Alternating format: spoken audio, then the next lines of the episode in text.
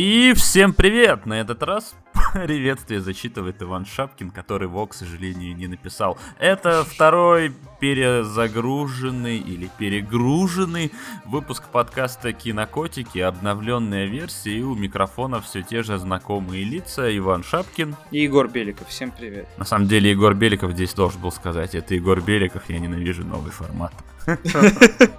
Неважно. Да, ну... Что такое новый формат? А что такое старый тогда? Старый формат мы уже не помним, потому что он выходил слишком гов... давно. Слишком говно. Да, давайте дальше. На самом деле, ребята, тут, короче, выяснилась ужасная история. То есть мы вот э, клятвенно обещали не растекаться по древу, и Егор очень сильно меня поразил, ни о чем таком не рассказывал. Пожалуйста, не надо. Рассказывай. Пожалуйста. Ну тут просто... Давайте, давайте к фильму перейдем, пока он не начал это вот рассказывать. Там просто важная вот информация, эта. важная информация, которую, кстати, нужно обсудить, я бы сказал, прямо сейчас. Вот мы два месяца не выпускали подкаст, а как только выпустили, выяснилось, что сайт Podster FM, на котором, соответственно, большинство из вас ловит э, в РРС ленты в свои на подкастоприемниках приложения Android или iTunes, случилось важное обновление. Там, соответственно... Оно заключается в том, что они охуели, если очень вкратце. Да, ну, как бы, ребята просто хотят денег. Денег с проекта, который раньше им их, как я понял, совсем не приносил, потом приносил немножко. Нет, почему? Там какие-то, там была реклама какая-то иногда.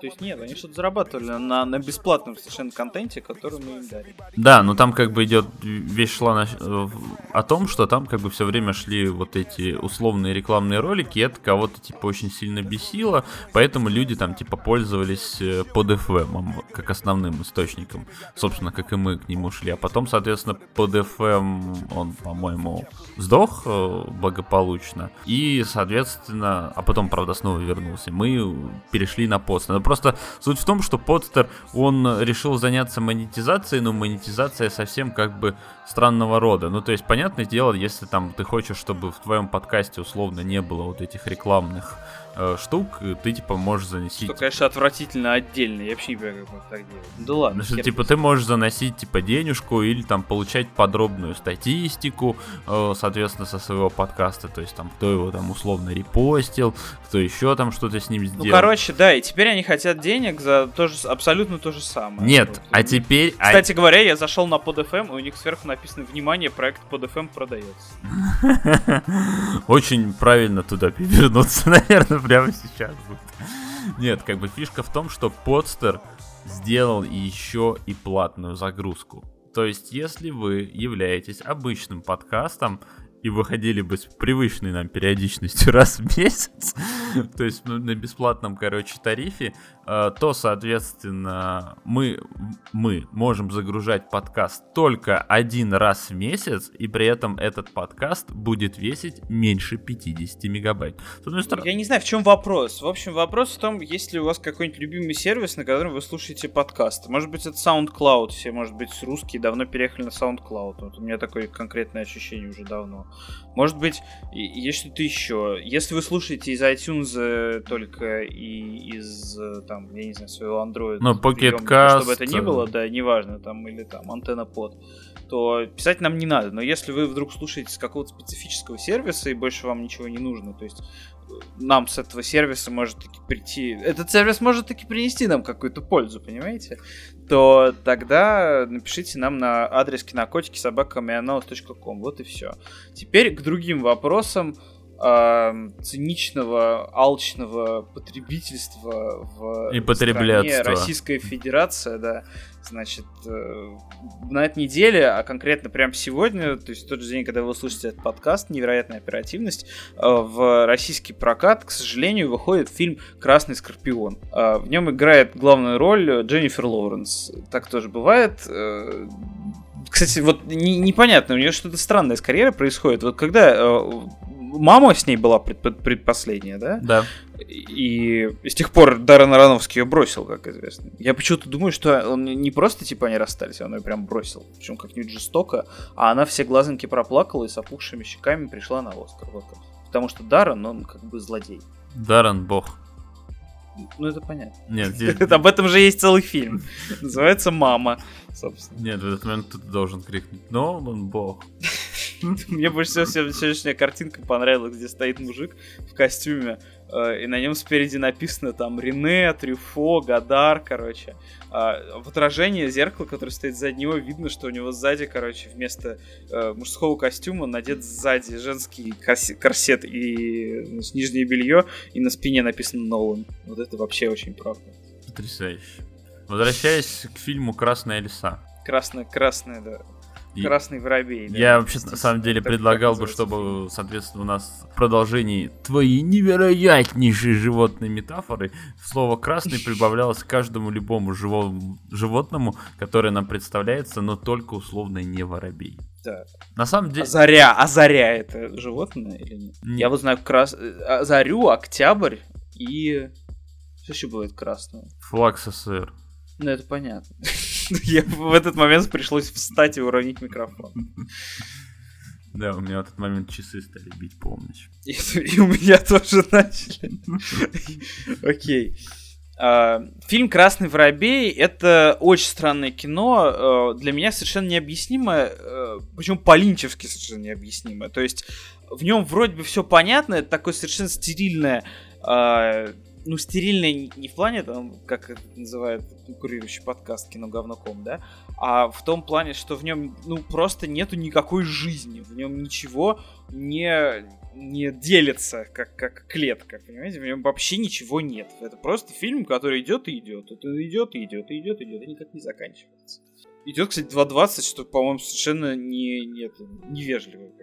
Вот что они показали за эти 2.20? Суровую Там, например, Россию есть животрепещущая сцена, как Дженнифер Лоуренс записывается в бассейн. Она идет минут три, наверное. Видимо, это наглядное доказательство того, где вы можете встретить потенциального секс-шпиона.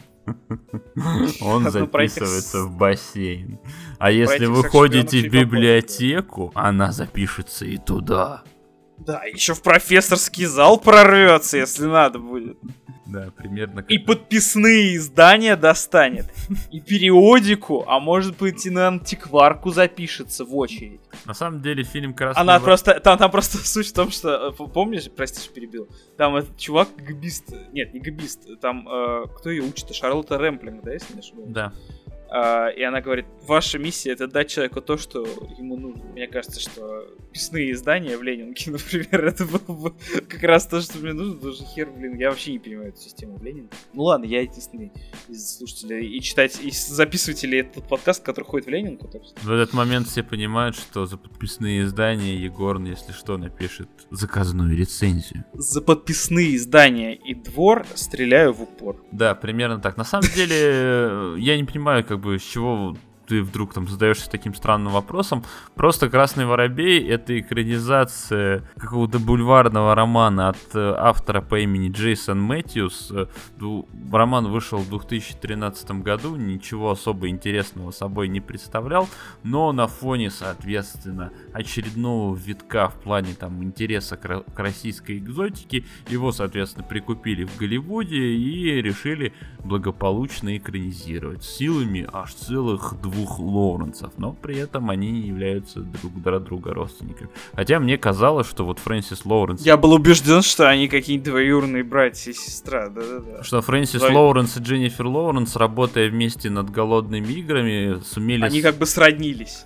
Сумели сформировать такой творческий дуэт, благодаря которым ты, типа, видишь их имена на афише и говоришь, это будет очень интересный фильм. Но проблема... Я не понимаю, как человек, который видел «Голодные игры», вы уж простите меня, я я видел только вторую часть и больше не себе Блин, первую кусками. Вторая часть э, Ну как можно было после этого... Это ужасное просто говно. Ну то есть реально Классный сколько фильм. лет прошло. Ну ты сто лет его не смотрел. Ладно, неважно. Два раза посмотрел перед выходом, во время выхода в прокат. Прям, прямо сейчас досматриваю. Хорошо. До сих пор перематываю в кассету сейчас в этот момент. Ну, в общем, а проблема в том, что на самом деле это... У меня это понятное дело, как у любого зрителя, проживающего в России, изображение нас в современном искусстве, в частности в зарубежных голливудских блокбастерах, это очень больная тема. Ну, то есть все помнят эту Фома... Красный Скорпион. Красный Октябрь, на самом деле. Нет, ну в смысле, ну реально, это же вот прям первый, по-моему, клюквенный фильм. Я, кстати, прочитал, ты знаешь, да, откуда выражение «развесистая клюква»? Я открыл сегодня Википедию, в общем, посмотрел, что, оказывается, развесистая клюква — это типа выражение конца 19 века, э, символизирующее, ну, росказни и небылицы иностранцев, которые побывали в Москве или там в России вообще, о том, как Россия выглядит. Вот они описывают, что там, значит, э, на улицах развесистые деревья клюквы. Знаешь, типа вот такие. Хотя всем известно, что клюква это трава такая болотная, да? А, и сейчас все биологи, которые слушают наш подкаст, умерли только что. А, так вот, и, и, э, собственно, этот термин развесистая клюква потом трансформировался в клюкву, и вот этот жанр, а, безусловно, жанр, мне кажется, это невозможно отрицать, э, такой, ну, он, он эволюционирует, хотя, с другой стороны, э, необходимый порог качественный, то есть преобразование из жанра в постжанр, то есть э, не, не преодолел. Не появилось ни одного фильма, который понимает, что он клюквенный и смеется как бы над этим. То есть это всегда получается не смешно. Что бы ты ни делал о России, не зная ничего о России, это круто, это не круто. Почему это ни, кому не приходит в голову, совершенно не ясно, но вот аж целый фильм сняли, в котором э, все ощущается как, э, как, не, как, как будто не то, что нужно, начиная с города. Вот там, э, если не... Я вот пересмотрел начало, там есть одна сцена, где он в метро, по-моему, это все-таки э, московское. Метро сто процентов московское. Да там все очень просто. Я задумался об этом еще, э, когда смотрел, собственно, Хомланд. Э, просто, ну, у нас э, в Хомленде, там последний сезон, если кто не знает, спойлеры, спойлеры, он был очень активно связан, соответственно, с Россией. И там действие, ну, второй половины сезона, оно происходило в Сергиевом Посаде. Гос... Господи, боже мой. Ну, знаете, столица мирового рус... русского мира. В общем. И знаете, как бы там, типа, под, э, собственно говоря, прикрытием дипломатической миссии, в ходе которых э, высшее э, русское руководство встречается разведывательное с американским, и у них там проходит, короче, совещание в каком-то роскошном отеле. Кстати, том же самом отеле, интерьеры которого вы видите фильм «Красный воробей». И там, типа, герои такие говорят, нам нужно, типа, ехать туда-то, куда-то. И там бас показывают там мельком, ну, вот буквально там 2-3 секунды план, а там этот, короче, Буде, Пешт, э, это Дунай, и, это... Дунай, Дунай, а ну узнай, да, да. И, подарок. И, и ты такой, господи, ну какой ужас, и сразу же как бы так в сериал не верится. Ну и я такой задумался, может быть, типа студия, которая снимала, соответственно, э, Красного Воробья, 20 век Фокс, они, соответственно, подрабатывали еще и на съемках вот этого э, сезона Хоумленд. Но просто как бы на самом деле там они очень удачно комбинировали кадры, то есть, например, например, если в начале фильма, да, мы там видим условную Москву, где вот он спускается в метро, или там, например, Дженнифер Лоуренс бежит к зданию подозрительно похожим на большой театр, а, то потом там следующие, например, кадры, когда она идет типа в гостиницу, то гостиница это явная э, Будапештская, я просто мимо нее проходил несколько раз, когда там жил. Э, вот на свою голову съездил в Венгрию, теперь ее все, всегда узнаю во всех фильмах. Да, есть такая проблема, действительно. Ну так вот, да, к вопросу о том, что Москву играет Будапешт. Вот в этом фильме, в котором э, по-хорошему нечего э, давайте так скажем, вот там есть русские персонажи, да, вот они э, мало того, что не русские, э, так еще и существуют в декорации, ну, прям совершенно всегда в любом кадре очевидно, что это не русский персонаж. Э, просто вот когда смотришь на человека, понятно, что он русский. Вот есть такое конкретное ощущение. Может быть, не про всех, но про большинство. А есть четкое ощущение, что это вот совершенно не то. И, и, и не наше это как про Матиаса Шонерца. Понятно, что он, конечно, похож на Путина, но это же не Путин. Вот, вот в чем разница. Матис Шонерц играет там замглавы КГБ, э, играет... Не КГБ, а СВР. Да? Погоди, он с... еще раз, в смысле СВР? Ну, служба внутренней, внешней разведки называется. Слушай, он. ну выглядит это как будто он типа глава KGB, понимаешь? И там как бы говорят, что он ну, Там вообще все плохо в этом плане. Там, значит, если, э, блядь, э, девушка, значит, она балерина, а если она балерина, значит, она, сука, в Bolshoi Theater.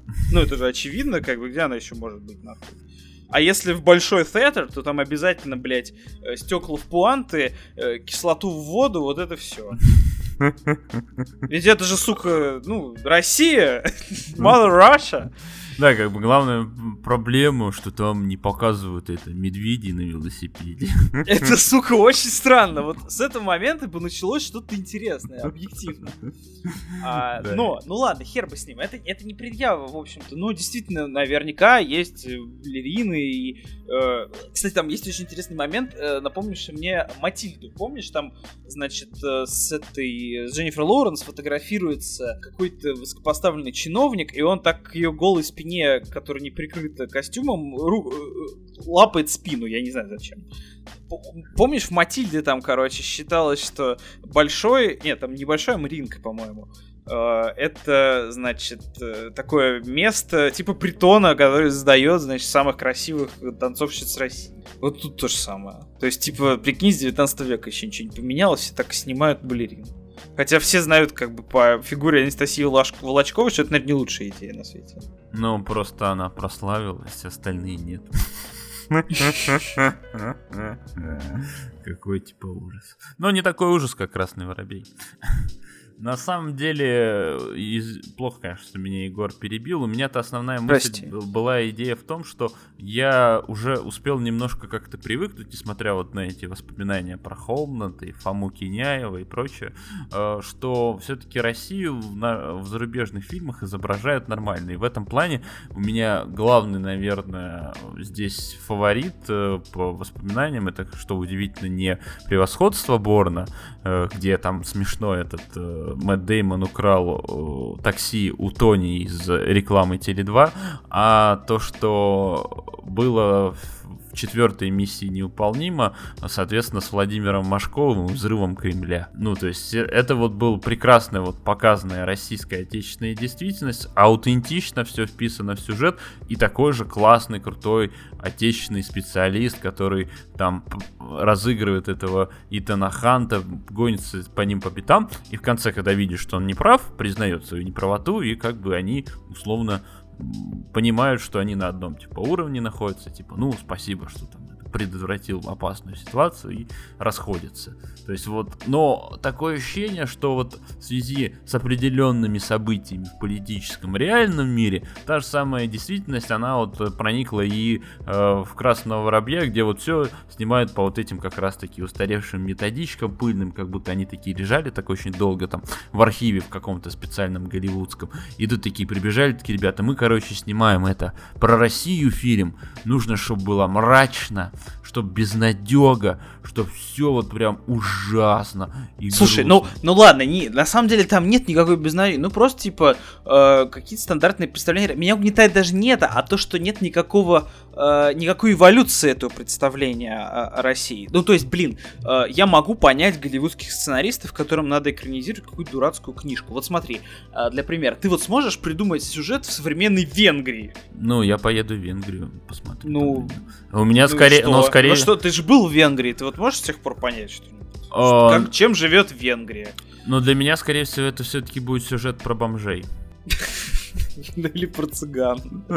В общем, классическое представление о Венгрии. В общем-то, то же самое, что у сценариста... Нет, а просто очень много бомжей. Красного воробья. О России, да. Кстати, о Венгрии у него прекрасное впечатление. Заметил, да, вот до Венгрии эта сука доехала. Все у него нормально там было. Бассейн приличный, чистенький. Наверняка в Америке сняли. Значит.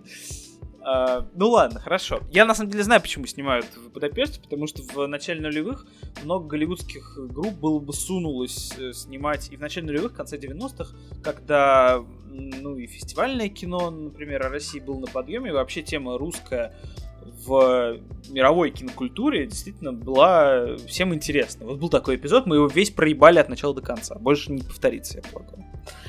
Так вот, и они сунулись было в Россию поняли, что здесь совершенно абсолютно никак ничего нельзя снимать. То есть, ну там, например, я вот однажды разговаривал с Брайаном Коксом, и Брайан Кокс мне сказал, что э, он снимался в 90-х в каком-то сериале, что ли, в британском, который снимали в Санкт-Петербурге. Он говорил, что это просто жесть, никакой еды не было, э, никак они не могли снабдить свою съемочную группу хотя бы минимальными там припасами и так далее. Поэтому, чтобы решить сейчас эту проблему того, что в России никто не хочет снимать Россию. Для этого создали, например, Московскую кинокомиссию. Такая специальная организация, которая помогает с организацией съемок в Москве, э, проводит на разные локации, там на высотку на Котельнической набережной, вообще сталинские высотки, э, ну и во все, во все, во все места. Единственное, что я поговорил с представителями этой э, организации в Канне и выяснилось, что они, по-моему, за год, прошедший с предыдущих презентаций на Канском фестивале, смогли помочь авторам одного фильма, и он не выйдет до 2020 года. Вот. это если очень вкратце. Они сказать не могут, да? Не, они сказали название, но я его первый раз вижу и даже не нашел. Смешно. Ну, в общем, проблема вполне конкретная была, и впечатление так и осталось. С тех пор, что вот Россия выглядит примерно так. Пусть даже современная Россия, но э, то, что впечатление о нас не меняется, намного трагичнее, чем э, еще один просто плохой фильм. Ну, ничего страшного, плохой-плохой, господи. Тысячу раз, тысячу видели, еще тысячу увидели. Ничего страшного. Вопрос красного воробья. Я хотел сказать, почему меня этот фильм э, обеспокоил.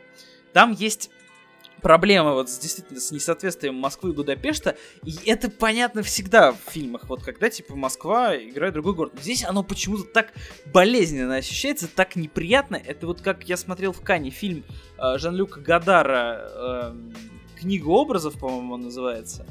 И там он все время включает какую-нибудь музыку, там классическую, дун дун дун короче, играет какой-то фортепиано и обрывает на самом болезненном месте. Ну, знаешь, как будто тебе дротик в ухо воткнул. Вот примерно так это ощущается. Вот примерно то же самое я ощутил от тотального мискаста, что Москву играет Будапешт. Я мог бы сыграть любой другой город. Но дальше больше. Там есть такое количество неприятных деталей, Uh, ну, что, например, ты конкретно видишь, что героем, а там, значит, Дженнифер Лоуренс, давай вернемся к сюжету, да, она играет э, шпионку по неволе, которой нечем больше зарабатывать, потому что в большой театр, значит, одни заговорщики, пидорасы и, и бляди, вот, и поэтому она идет шпионкой, ее отдают в школу красных воробьев. Почему в России сейчас есть школа красных воробьев? Да хуй его знает, неважно. Красные и красные, блядь. Потому ну, что работает школа, выпускники возвращаются с красными дипломами. И улетают в далекие края. Да? Или разлетаются по городским помойкам. Что еще делают воробьи? Я просто не знаю, какие-то, блядь, не птицы, а городские, такие, а летающие крысы. Или это, или это голуби. Голуби. Голуби летающие. А воробьи. Крысы. А воробьи, они все Летающие тараканы. Да, они убивают. Нет, они как раз таки убивают. Ты, ты же слышал эту историю? Блин, я уже второй раз рассказываю. А, не имеется не в рамках подкаста, а просто за неделю. Историю про то, что как-то в Китае а, руководство решило, что у них в стране развелось как-то слишком много воробьев. Да, я слышал, да, да. да ну, да, рассказывай. Да, и, соответственно, а, объявила специальную директиву Компартия, в ходе которой началось массовое их уничтожение. А, причем это было так прям показательно. Э, в итоге через несколько, э, даже не лет, а месяцев стало очевидно, что воробьи выполняли важную санитарную функцию и, соответственно, уничтожали очень много насекомых-вредителей, которых э, с уничтожением воробьев, разумеется, развелось просто невидимое множество, после чего воробьев начинали заново завозить, причем завозили... Грузовиками, да. Да, чуть ли не СССР, чтобы они вот э, продол- продолжили заниматься своим важным почетным делом. Но воробьи из фильма «Красный воробей» занимаются не этим. Да, они, как их учит Шарлотта Рэмплинг, опять-таки символически очень категорически не похожая на училку из возможной гипотетической школы красных бледей. То есть, ну вот не может так выглядеть майор, короче, которая учит э, курсантов и курсанток, как правильно выебывать из э, подозреваемого важную оперативную информацию. Ну, не может она так быть. Это, причем, понятно не на каком-то мысленном уровне, а на совершенно кардинально интуитивном. Вот тебе не показалось это? Что она как там любой вот актер, это... типа пятое колесо, да там все да. такие. Ну тоже правда. Матил Шонерс, да, совершенно удивительный. Почему его взяли на роль главы КГБ? Потому что он похож на Владимира Путина. У меня нет никакого другого обоснования того, почему он играет в этом фильме. Там нет ни одного больше актера из э, Западной Европы. Да, а разве этот, как его... Э, Джоэл... Ой, не, э, Киран... Эдгертон Нет, британец? Киран Хаймс, он не из Западной Европы. А кто он, кого он там играет? Ну, начальство его, он из Великобритании. А, ну, Великобритания, это же не Западная Европа. Это же остров. Ну, в смысле, Дискриминация, дискриминация. Но это же не континент, это всегда была отдельная очень штука. Еще с тех пор, как ее, блядь, Римская империя взяла, была отдельно. А тем более Брекзит был недавно. Да, вообще, считай, не то, да. Кстати, так и не зак- я так и не понял, он закончился. Брекзит? Ну ладно, не важно. Важно, что теперь Шарлотта Рэмплинг играет в фильме «Красный воробей». Вот до чего Брекзит довел, да, повторюсь. Так вот, э, их... Я так и не понял, честно говоря, как их учат. Но все, что происходит в фильме, довольно символично. Например, то, что там, значит, Лоуренс должна ебаться с каким-то кадетом, а она его так разводит, чтобы не ебаться с ним, сколько я помню. Да, потому что она такая, ты взяла типа молодого, специально зеленого, чтобы тебе было проще с ним. Вот я, кстати, не понимаю, почему с молодым и зеленым будет проще. Ну, потому что э, он, скорее всего, не захочет этим заниматься. Вот в таких... Вот это, кстати, полный бред, разве тебе не кажется? Нет, ну вот в таких вот вынужденных условиях это примерно, ну не знаю, как та самая сцена, короче, из девятой роты, когда там персонажа по имени Воробей отправляют это оприходовать местную давалку, которую играет, я забыл эту актрису. Ну там, когда вот у них типа перед отправкой из учебки в Афганистан, последняя, соответственно, ночь, э, и там э, вместе они вот все, а у него как бы была там девушка э, в Красноярске осталась. И они его все такие, типа, отправляют, иди, иди, а он потом такой выбегает, такой, да не могу я, как вы тут э, под забором, это, по-быстрому, типа, я так, типа, не умею и не люблю. И как бы убегает. Ну, вот та же самая история с вот этим парнем. Как бы это нормально на самом деле. Ой, господи. Это, это нормальный, нормальный, хорошо. Но все равно, вот э, я люблю эту тему про линчевский символизм, который ничего не значит. Вот вроде ничего, ничего не значит в этом фильме. Э, Ничто не имеет значения, вот что. Но э, при этом э, он, конечно, не пугает, как Линч обычно это делает, а он наоборот э, вызывает чувство клинической апатии, да, или, или пе- переутомления от э, излишней траты сил на эту самую апатию. Вот. А, Дальше она должна почему-то переспать с Джолем Э- Эджертоном, хотя известно, что он типа крыса, и они пытаются выведать у него информацию, он Нет, сам, сам, самое... ее информацию, все пытаются вы- выведать друг у друга информацию. А, Дженнифер Лоуренс вообще непонятно, что с ней, но, в общем, она один раз проходится в красивом купальнике, да, это неплохо. А, нет, она еще пытается один раз пытаться отрезать кожу полового члена устройством, которым обычно пересаживают кожу на операциях. Ну, вообще... Я запомнил этот момент так, так болезненно, так э, как будто это просто, это как будто это все мое, понимаешь, родное. Очень, очень странное утверждение, и там как бы не было, по-моему, этой сцены. Нет, нет, а а где она это делала потом? Вспомнишь, она взяла у него это лезвие, супер тонкое, которое он по спине ему срезал. Ну так она ж все-таки у него не отрезала, она сделала это на ноге. Почему на ноге? С чего ты взял? Там ничего не показали, не, не верю. А ты уже нафантазировал, что ему... Господи, какой бред. Что мы тут обсуждаем? На самом деле, как бы, главная проблема Красного Воробья, это как бы вот этот момент, когда такой ее дядя, которого еще так специально зовут, дядя Ваня, от- Дядя Ваня. отправляет, соответственно, зеленого воробья, который еще... Который еще не покраснел. Да, который еще там в школе там Наливался цветом, блядь. Аттестат не получил. Соком. Да, и, и такой, и отправляет, чтобы она добыла информацию у матерого шпиона, который как бы это э, несколько лет уже там служит и сразу же просто легко считает ее, когда то, как только она к нему подойдет. Ну, как бы вот э, на этом моменте я уже как бы все остановился и дальше такой просто такой, пожалуйста, заканчивайся, фильм, заканчивайся. Но нет, он был очень долгий, там еще была куча всяких нелепых сцен, вроде, например, попытка взять, дать взятку за флоппи диски, э, в которых Да, типа... то, что планы НАТО хранятся на зашифрованных флоппи дисках, и по шифровке этих флоппи дисков можно понять, кто их шифровал. Это отдельный разговор, который мы, пожалуй, сегодня не затронем. Да, ну, в общем, как... Очередная неважная деталь для тех, кто смотрел фильм, хотя, надеемся, таких не найдется. ну, как- Хотя, знаешь что, вот на самом деле очень много народу посмотрел этот фильм, как это неудивительно. Он же уже слит с дубляжом, типа, везде. Да, потому что официальный релиз Blu-ray, на котором есть официальная русская дорожка.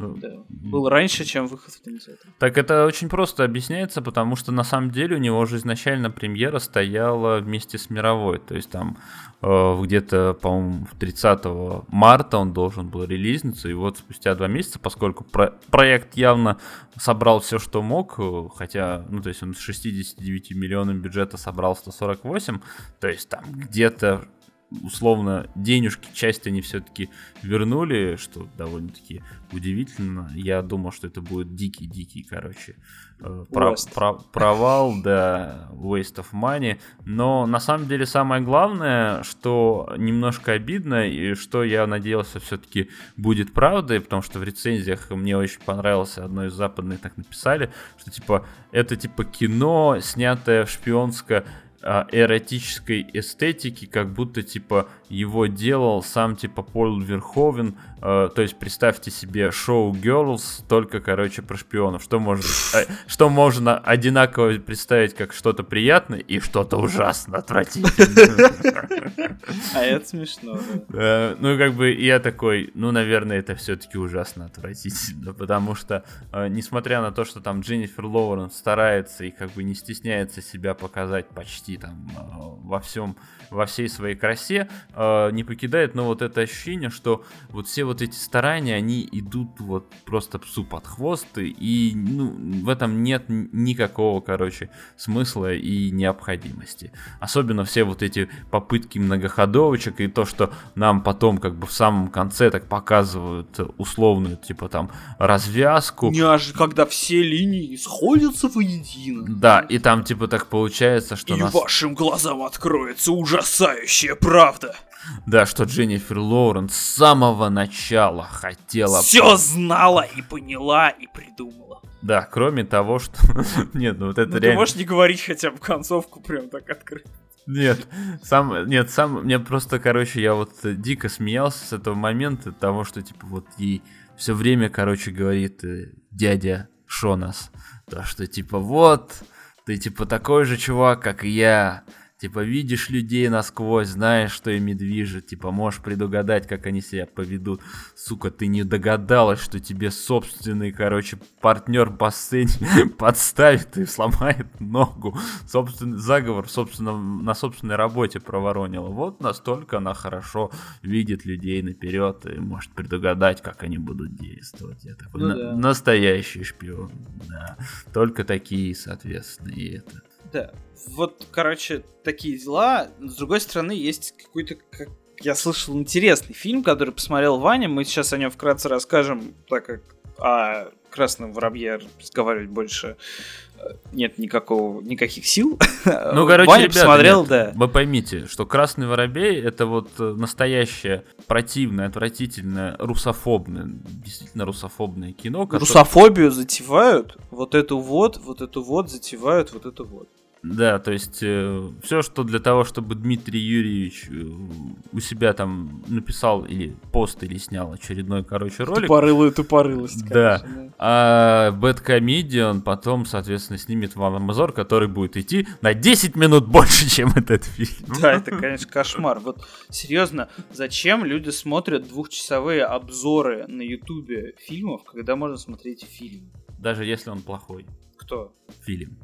Ну, в любом случае, любой плохой фильм лучше самого лучшего обзора.